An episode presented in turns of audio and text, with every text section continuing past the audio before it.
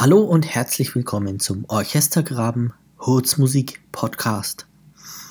Orchestergraben ist ein Blog über klassische Musik, der sich nicht unbedingt an Experten richtet, sondern an jeden Hörer klassischer Musik.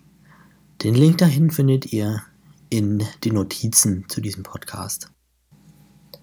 Ihr hört einen zum Blog gehörenden Podcast über Hurzmusik.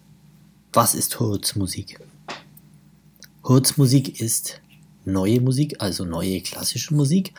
Damit meint man die Musik ungefähr, die klassische Musik ab 1910 bis heute.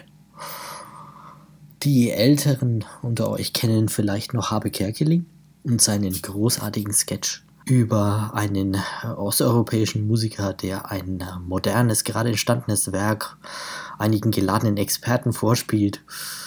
Natürlich war das, was er da gesungen und mit Achim Hagemann am Klavier gespielt hat, alles völlig ausgedacht. Und ähm, mitten ähm, im Vortrag äh, schreit er dann ganz laut das Wort Hurz und das hat so ein bisschen meine Generation geprägt, wenn man über moderne klassische Musik spricht. Einmal war ich äh, im Konzert mal wieder auf dem Weg nach draußen und habe ein Gespräch belauscht von zwei anderen Konzertbesuchern, wo der eine sagte, oh, das Stück in der Mitte war aber ganz schön Hurzmusik. Und da dachte ich mir, ja, ähm, stimmt. Ja, neue Musik klingt auch für mich manchmal so ein bisschen hurzig. Also äh, verstörend, durcheinander, langweilig.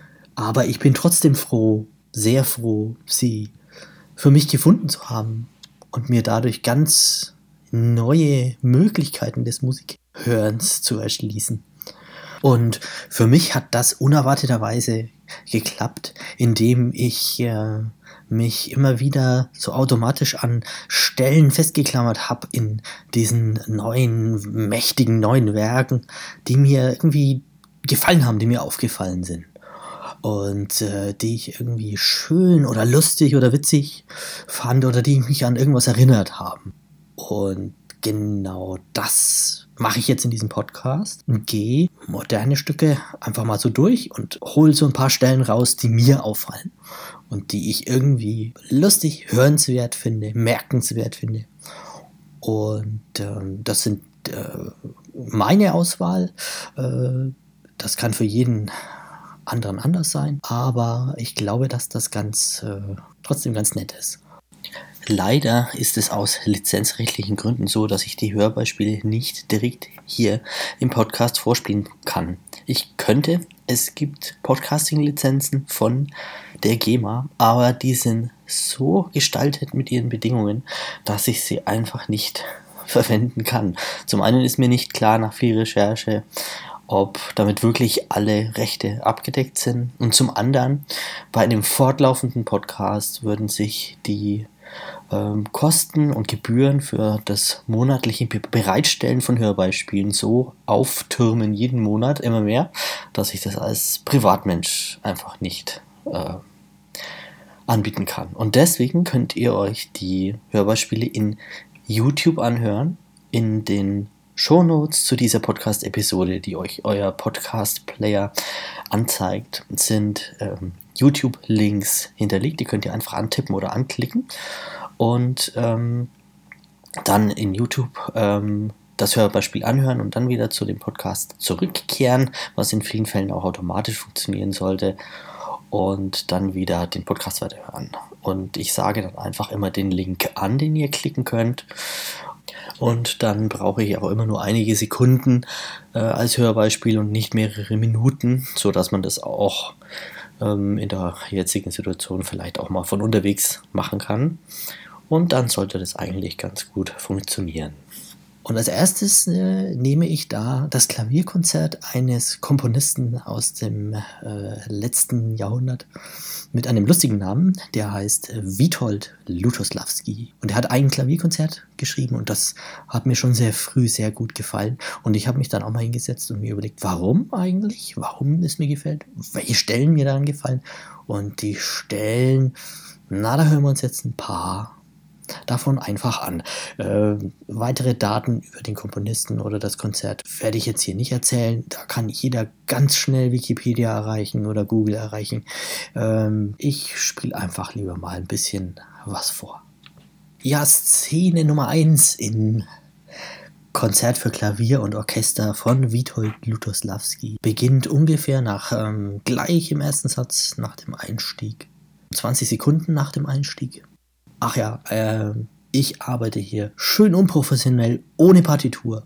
Wie ich anfangs schon erwähnte, ist das äh, kein Podcast für Experten oder äh, Musiktheoretiker, sondern einfach nur für Hörer. Und deswegen Szene 1 nach circa 20 Sekunden, äh, wo die Bläser des Orchesters äh, immer schneller werdende, lustige, ja, so pickende Laute spielen, die so ein bisschen klingen, als würden irgendwelche Rabenvögel auf irgendwas immer schneller auf irgendwas einpicken. Und äh, ja, das klingt ganz lustig. Dazu klickt ihr jetzt bitte in den Show Notes zur Episode den Link 1 an und hört ihn für ungefähr 20 Sekunden.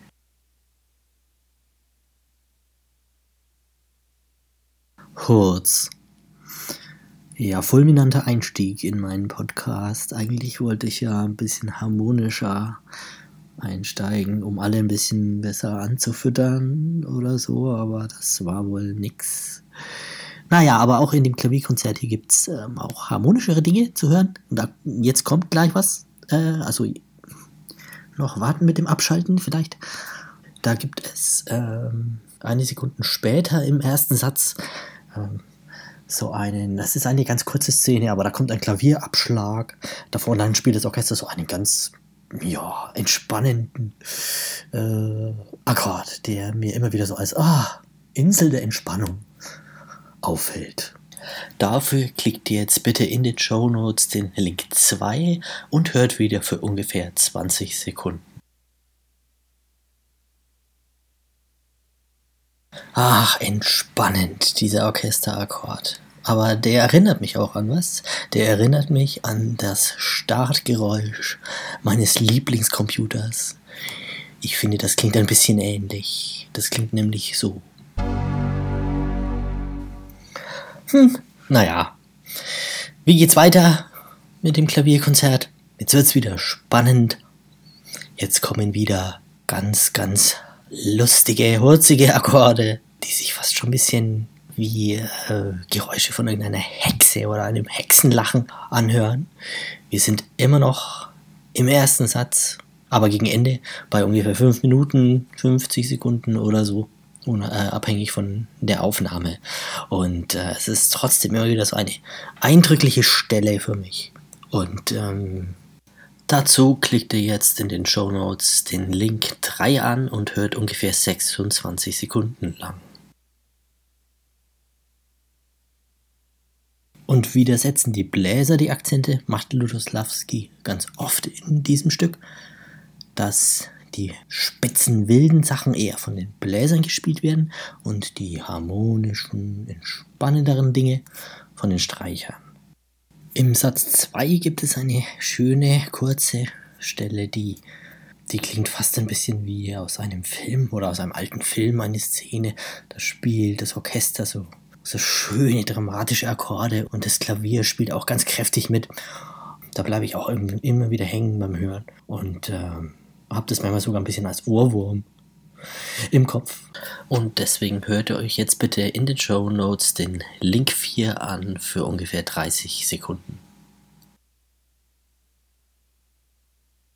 Ja, da würde wohl zusätzlich auch noch das Knistern einer Schallplatte ganz gut passen.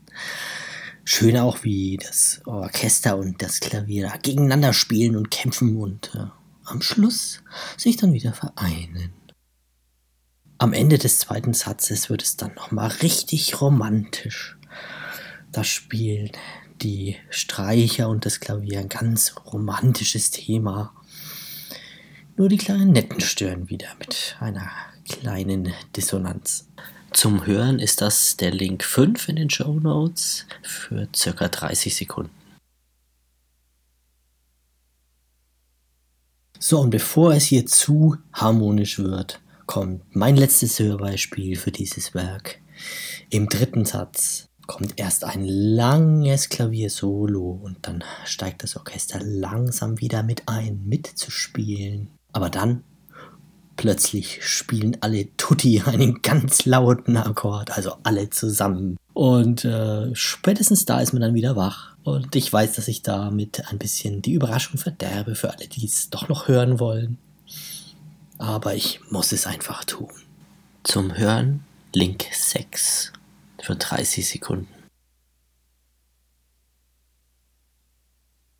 Das war mein Podcast zum Klavierkonzert von Witold Dudoslawski. Vielleicht habt ihr doch Lust bekommen, das Ding mal ganz anzuhören. Und ähm, wenn es euch gefallen hat, dann schaltet doch nächstes Mal ein, wenn es wieder heißt Hurz